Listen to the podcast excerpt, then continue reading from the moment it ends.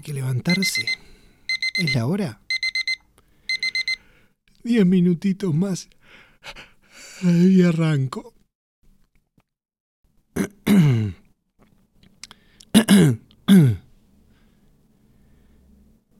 ¿Te preguntaste alguna vez por qué nos levantamos cada día?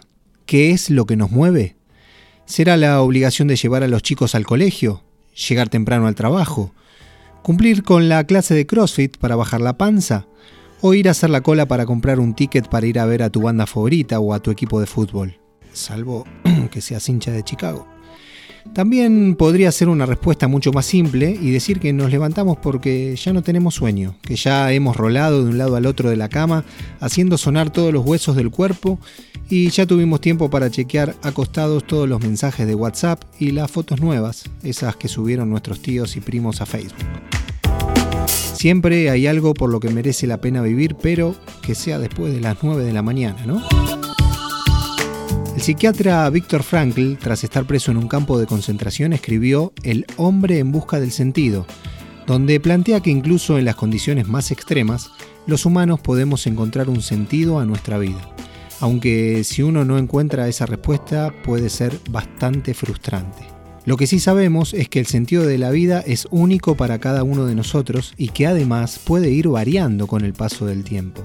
Es decir, que aquello que nos da el empujoncito para levantarnos cada mañana no siempre es el mismo.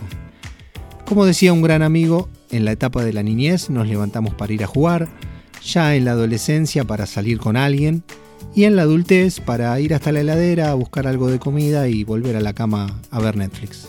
Bueno, creo que era algo así aunque no estoy tan seguro. Pero si unimos todas estas razones, pareciera ser que lo que nos invita a levantarnos es tener experiencias de vida, saber que tenemos un día por delante que será único y ya no volveremos a transcurrir por ninguno de esos momentos. Para Frankl, la vida podía adquirir sentido mediante la realización de valores que según él son de tres tipos. Creativos, vivenciales y de actitud. Los creativos, basados en la acción de llevar a cabo un acto los vivenciales, experimentar o sentir algo por alguien, ejemplo, el amor. Los de actitud, que serían los que incluyen virtudes tales como la compasión, la valentía o el buen sentido del humor. Una de las formas de conseguirlos es estar en paz con nuestro pasado y con nuestros vínculos. Podríamos decir entonces que el sentido de la vida no se inventa, sino que se descubre, y en eso estamos todos los humanos descubriendo cada día aquello que nos mueve, por lo que merece la pena seguir adelante. Merece la pena. Merece la pena. Suena raro.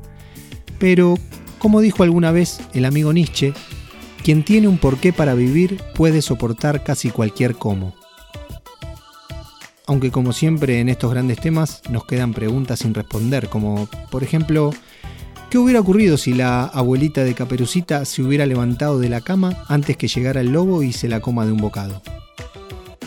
O si Lázaro no hubiera hecho caso al pedido de levántate, y anda. ¿Qué tal si Rocky Balboa, luego de recibir semejante paliza y de caer a la lona, agotado, nunca se hubiera vuelto a poner de pie ante el temible Apolo Creed? Preguntas y dudas que quedarán solo en tu conciencia. Soy Pato Lopardo, que tengas un excelente día y te espero en otro episodio de Bla Bla.